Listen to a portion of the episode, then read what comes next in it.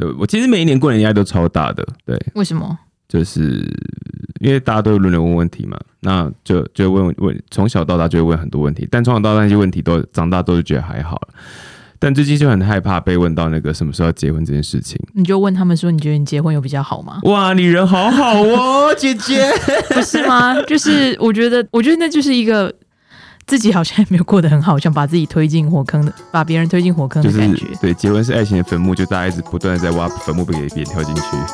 对我，我后来就觉得说，哦，过年嘛，那就是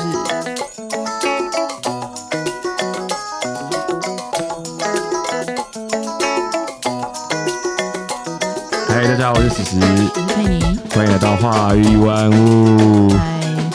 嗨，嘿，佩妮，在我们今天录音的同时啊，就应该已经考完，不是应该已经考完学车很久了对，而且准备过年。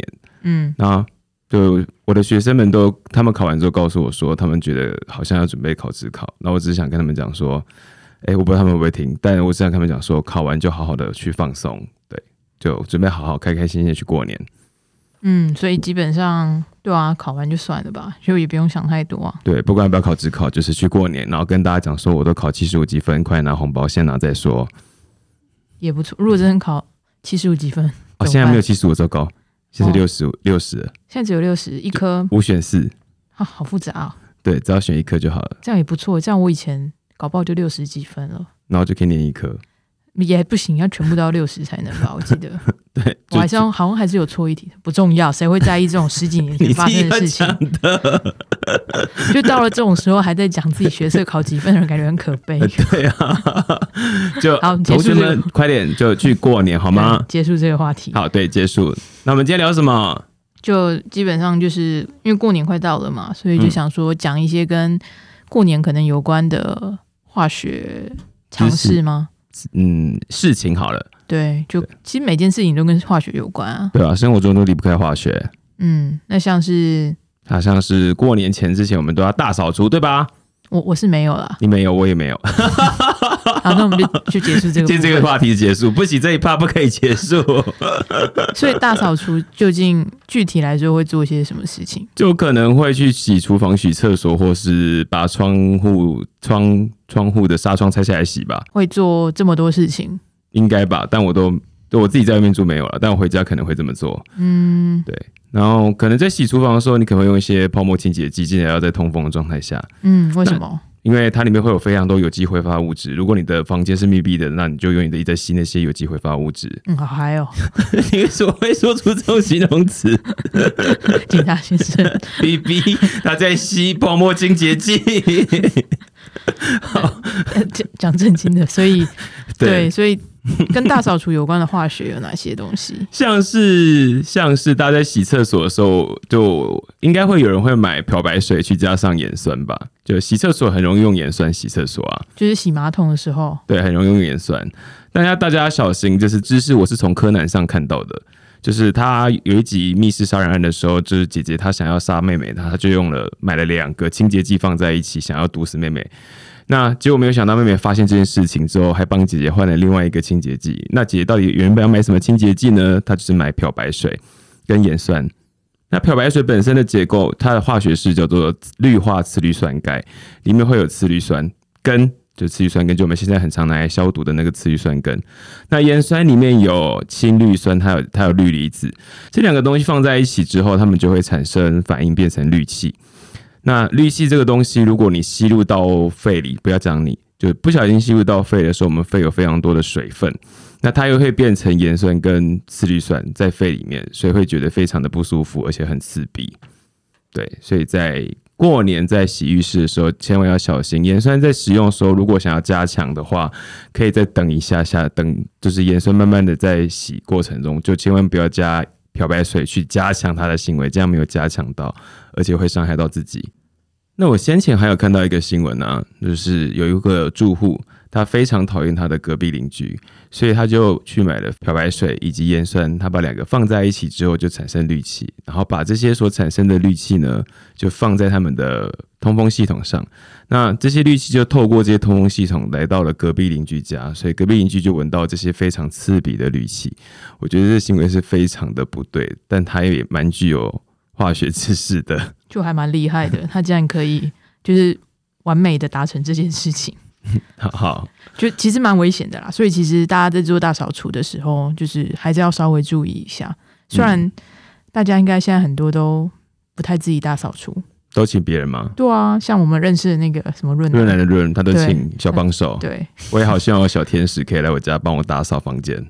我我觉得蛮好的，就是就请给请请专业的人来协助，对，就我们把这东西交给专业好了。对，大家也可以参考一下。但我们没有也配 我们因为他们对没办法。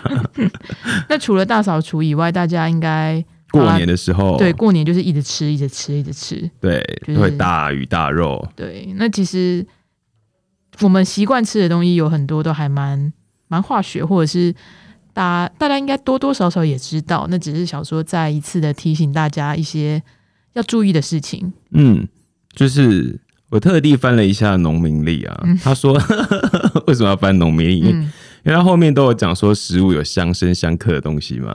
那我就看到了腊肠、香肠，他们不可以配养乐多。哦，还有写那么先进的东西哦。养乐多吗？对啊，有啊所，以农民历 我也不知道为什么养乐多，我也不知道为什么。所以为什么腊肠不能配养乐多？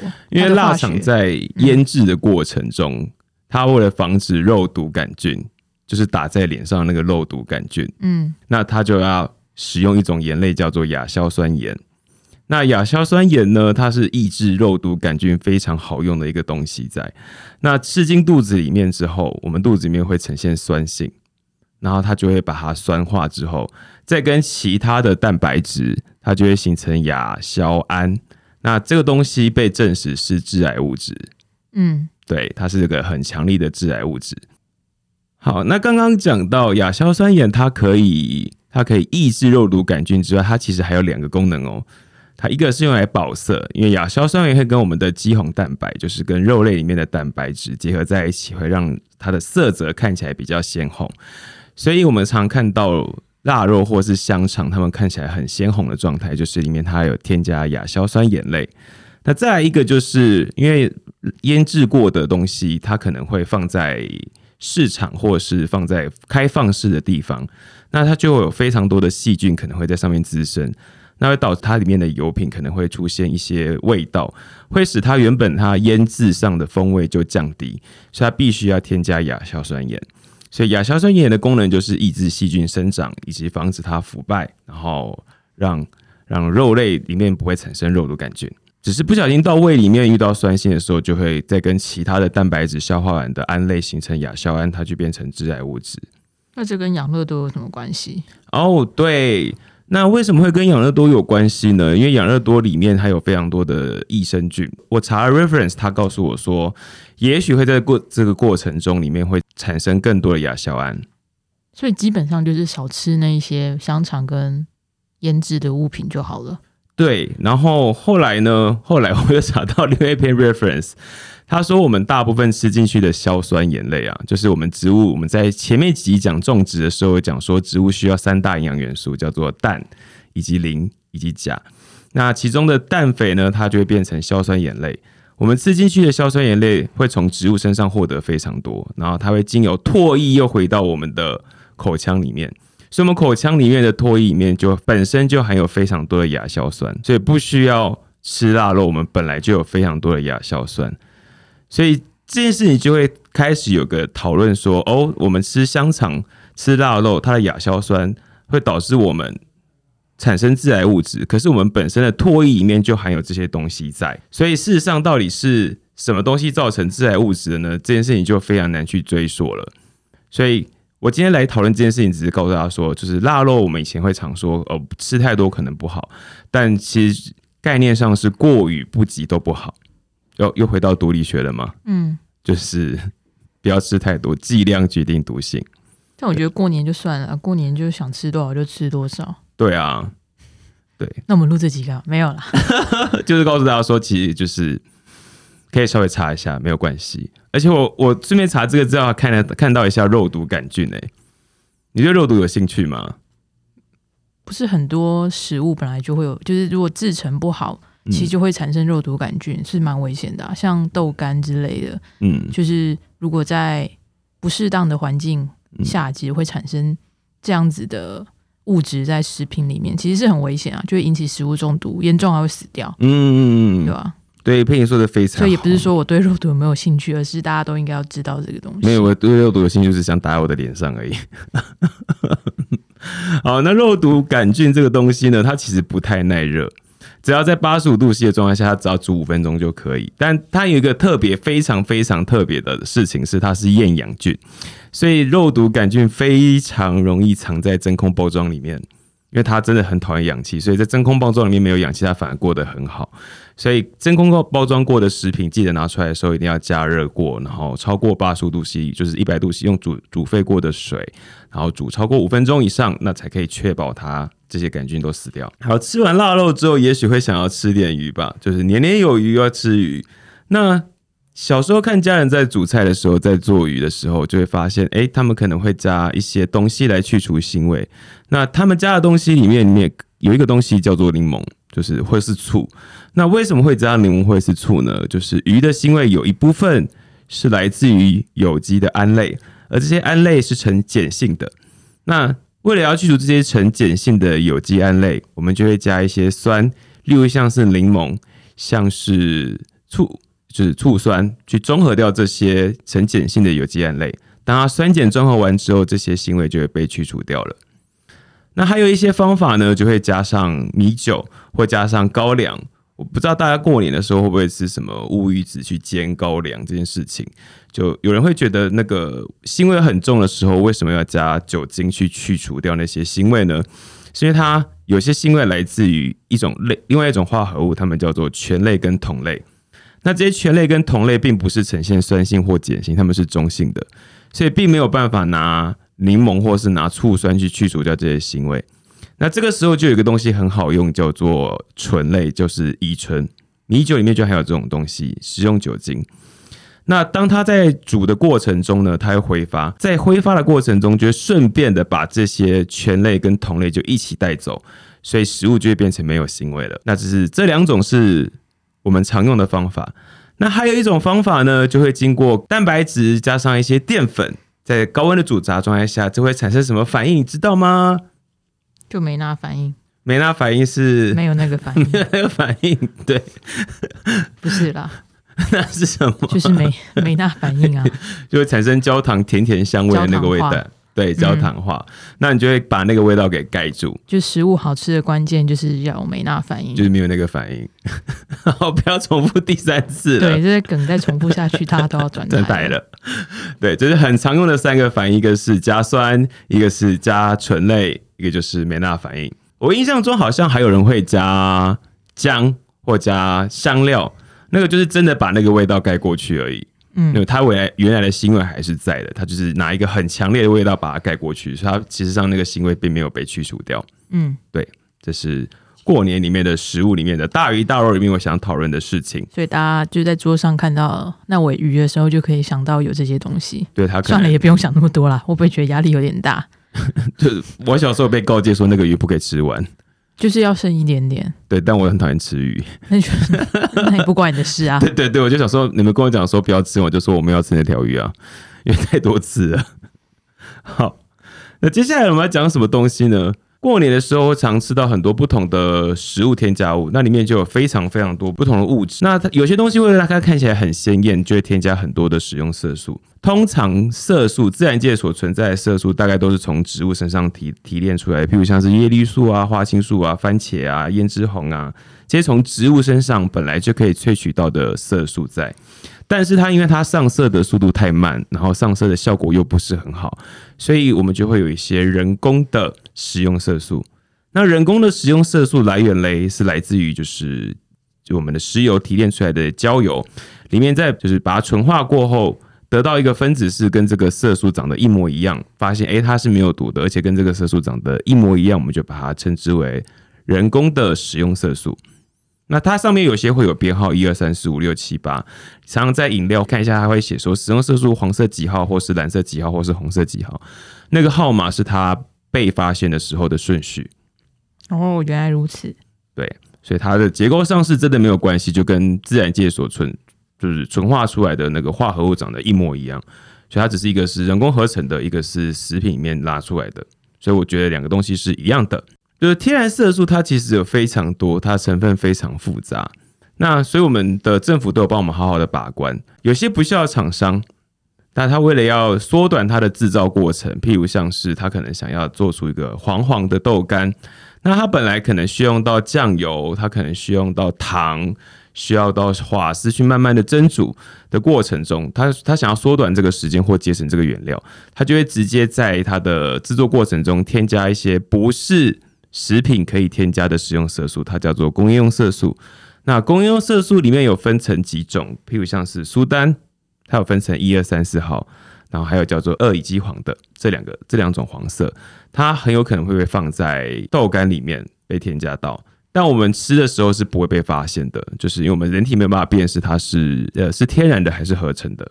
吃完这些大鱼大肉，发现我们的的食品里面有这么多东西，那接下来会不会想解读一下？就有些人会觉得说，哦，今天好像吃什么东西可以帮助身体排毒或者是解毒，嗯像一些知名保健食品吧。嗯，那其实我也其实也不是只有就是大牌子的品牌会标榜说什么保肝啊，然后保健身体这种，嗯其实也有像是。因为像亚洲人很容易乳糖不耐，嗯就是只要喝到鲜奶就会拉肚子。然后其实有些，就我听过，就是朋友会说，那其实可以吃一些就是活性炭，它可以帮助减缓乳糖不耐的症状。就我那时候一听到有这个用途的时候，吓了一跳，因为大家印象中的活性炭就是活性炭嘛，就是口罩上面会有的那个黑色，或者是牙刷有些会加活性炭，看起来就是黑色的。还有鞋垫，鞋垫为什么要加活性炭？因为它可以吸附那个吸附臭味。对对对对对，那对我来说，印象最深刻的就是会看到活性炭的地方是像是鱼缸，因为滤水器里面会有一层是活性炭，就是它也是一样吸附水中的一些有机物跟杂质。嗯所以我那时候听到这个方法的时候，只觉得说，哦，所以你把自己的身体肠胃道当成一个滤水器在对待，所以你的便便出来都是干净的。就其实 就是我我可以理解，就是它其实的确。因为活性炭它在医学上有一些重要的用途，就是解毒嘛。对对对，就是像是如果你不小心摄取到一些毒药或者是农药，那其实对医医院的部分会马上给你就是服用活性炭，它其实是一种解毒剂。嗯，那是在那个极端的状况下，那如果平常平常你会觉得说我是不是吃太多很有负担的食物，想说来来来吃一下所谓的活性炭解毒，对但其实科学界没有所谓解毒的这个概念吧？对啊，就是剂量决定毒性，不是吗？就是，而且其实这几年来也有一个风，就曾经过去几年是会在食物中添加很多活性炭，性炭，就好像看起来很养生，但其实这个风潮这几年也被禁止了，因为像啊，美国 FDA 也说，就是其实就是活性炭跟碳粉不能作为颜色的添加剂。就就因为其实它某种程度上，它你加在食物里面，它本身的浓度本来就不至于有那个功效，就是达到滤水器的功效。对，那如果是这样，它不是就只有添加颜色的 的功用了吗黑？色素，对，那所以其实这几年来，他们就发布说，哦，其实不可以，就是活性炭或者是碳粉，其实嗯不可以作为着色剂使用。嗯嗯嗯，那其实分享一下，如果吃太负担，然后突然想要来一个解毒剂，嗯，那可以选择运动好了。对，就其实第一个就要么就是少吃一点，对，要么就是多喝水。对我觉得不需要再摄取更多的东西了。虽然市面上是很多人在卖这种活性炭的东西，就我我可以理解它的机制啦，就是它可能可以真的会帮助你肠胃的嗯，不确定。一些物理性的防护吧，所以你才会觉得，比如说乳糖不耐症有被减缓的感觉。嗯，但长期来讲，很多东西吃久了就是毒嘛，更不用说这个感觉其实是我们本来想要避免的食物，就本来不准在身上里面有活性炭，就你吃那么多活性炭下去，而且就跟什么烤肉烤太焦不能放、不能吃进去会致癌一样。那那不是大家一样照吃，就是所以所以其实去想那个逻辑其实蛮奇怪的。就可能克制不住，说我就是想吃烤肉啊，但我吃烤烤肉还有罪恶感怎么办？再吃再多吃一点活性炭，嗯 呃，我可以吃柠檬哦，可以吃柠檬，我们可以吃一点抗氧化物质。对，所以其实就只是分享一下，就是大家其实如果常看到所谓的解毒剂啊嗯，的原理，其实就是放了一些这样子的物质。对我之前看过最荒谬的活性炭是加在面包里面嘛，那个好像有几年还蛮多的，对，那我就会想说，它放下去的时候，就因为活性炭是吸附有机物质，那你的淀粉、你的糖、你的奶油、你的蛋都是有机物质啊。那你放活性炭下去的目的是，它已经全部都卡满这些有机物了，我不太知道它放下去的目的是什么。所以它就是一个着色剂的概念，对，所以你要拿活性炭当活着色剂，不如就拿刚刚的食用色素好了。看起来比较愉快嘛，就不是就是整个面包不是黑色，是一个对啊，比较 colorful，比较开心吧我们这。样会不会被活性炭的那个厂商告？哦，我们没有说它不好，我只是说，就是不能理解而已。对对我，呃对我也没有吃活性炭，没关系。其他东西的应用上是可以理解的、啊，比嗯如说活性炭的口罩，它其实是有它的必要的。对啊，嗯，就是对用对的地方就好了。对，好，那我们今天就差不多讲到这边喽。你不讲鞭炮吗？啊？对耶，糟糕，我忘记要讲鞭炮了，怎么办？嗯那就马上回来讲啊。哦，对，我突然想起来，我小时候的时候，说我其实非常害怕鞭炮这件事情。因为小时候看到我表姐她在玩过年玩鞭炮的时候，不小心砸到手。但我们家的的人就是因为住在很乡下的地方，所以我们小小时候每不管是过年啦，就是任何一个节庆都会买冲天炮，或是买一些什么水鸳鸯啊。嗯，你有听过其他的什么？我已经忘记了、我也是欸不太，就仙女棒而已啊。啊，对，仙女棒，对对对对对对，然后就会看起来发光出来，然后近几年好像被一些 LED 灯代替了吧？啊，所以就没有鞭炮可以放，只能放 LED 灯，有点没 feel 哎、你不觉得这样很环保吗？是也不错啦。可是，就虽然我也没有很喜欢放鞭炮，可是很臭，而且很恐，我自己也觉得蛮恐怖的。对我很怕被鞭炮炸到、欸，对，可是换成 LED 灯好像就少了一些什么，少了被炸到的感觉。而且我们家最近放鞭炮，放一种环保鞭炮，是鞭炮声，我觉得也不错，真的蛮环保的。就不会有那么多 P 二点五啊。那可是，可是鞭炮迷人的地方在于它的颜色跟那个，光。它很七彩炫目，是因为什么？然后这个这个东西就是它里面的金属离子。那每一家鞭炮厂商里面，他们他们有自己的工艺技术，他们可以决定他们自己要什么时候放出什么颜色。但这些颜色呢，就是金属的离子，譬如像是钠金属，钠金属当它在燃烧的过程中，它就会放出黄光。锂金属就会放出红光，所以下次当你看到就是可能是国庆烟火或是过年烟火，虽然说现在最近疫情被取消了很多的灯会，那也也会有非常多的烟火被取消掉。但这下次如果有机会你再看到，希望这波疫情快过去，看到烟火的时候，希望你会想到这些，他们都是金属离子，就是看着它那个，我说哦，那个是锂，那那个是钠，离子，那是好解嗨哦，会解吗？就不能就只是单纯的说啊、好漂亮哦，哦，可以可以可以，就是哦，钠离子好，so beautiful。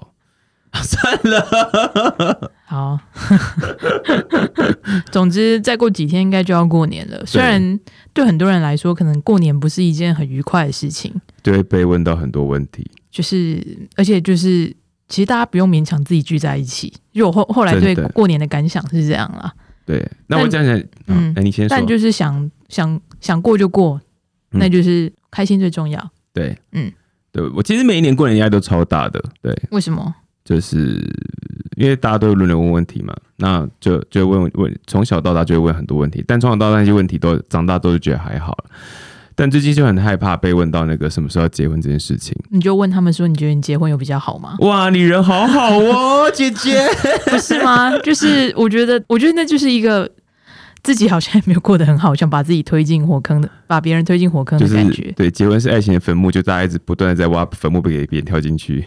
对我，我后来就觉得说，哦，过年嘛，那就是因为在另外一集哦，我去润南的润也有聊到这个话题。嗯，对，那我觉得其实过年有很多种方法，就是嗯无论是自己过，或者是跟家人过，或者是跟朋友过，对啊，我觉得其实都是很棒的方法。对，或睡觉过，因为平常都在上班，没时间睡觉。对啊，就是好不容易来睡，就是拿来睡觉啊。嗯讲一句话，就是就我我待前两年吧，我们家人的就是我这一辈小朋友开始，我这一辈小朋友不要脸哦，我这一辈的的的，反正我这一辈人啊，就开始慢慢的结婚，嗯。然后我的表弟开始结婚了，然后表妹也结婚了，然后我表哥表姐都结婚了，然后慢慢数下来，差不多要数到我了。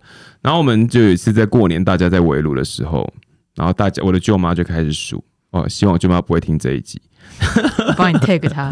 不用，他就开始数，他说：“哎、今年换你带女朋友，明年换你带男朋友，然后明年换你带什么？”然后他指到我的时候，我就心很慌，我不知道该说什么。他就跟我讲说：“我知道你很忙，你就你有想做的事情就去做，没有关系。”很棒啊！我听到那一刻的时候，我都快哭出来了耶！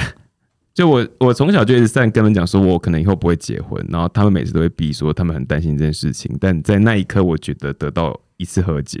嗯，我觉得蛮好的，对，而且其实长辈可能也会成长，对对就是要相信他们对，就是他们也在慢慢的顺应改变，对，顺应世界。对。虽然我们说可能我们改变花了一段时间，他们可能花了更久，但我听到那句话的时候，我真的很感谢他说出那句话。啊，好温暖的，好温暖的结尾哦！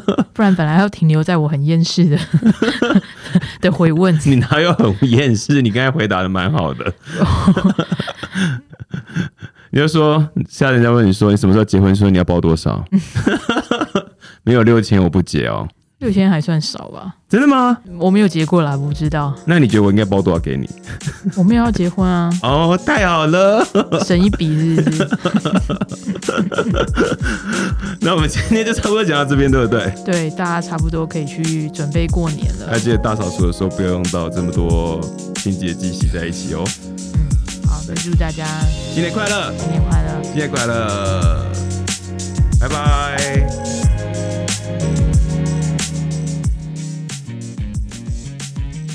如果大家喜欢我们节目的话，也欢迎追踪我们的 IG。我们的更新进度都会在里面，也欢迎传讯给我们，告诉我你想听。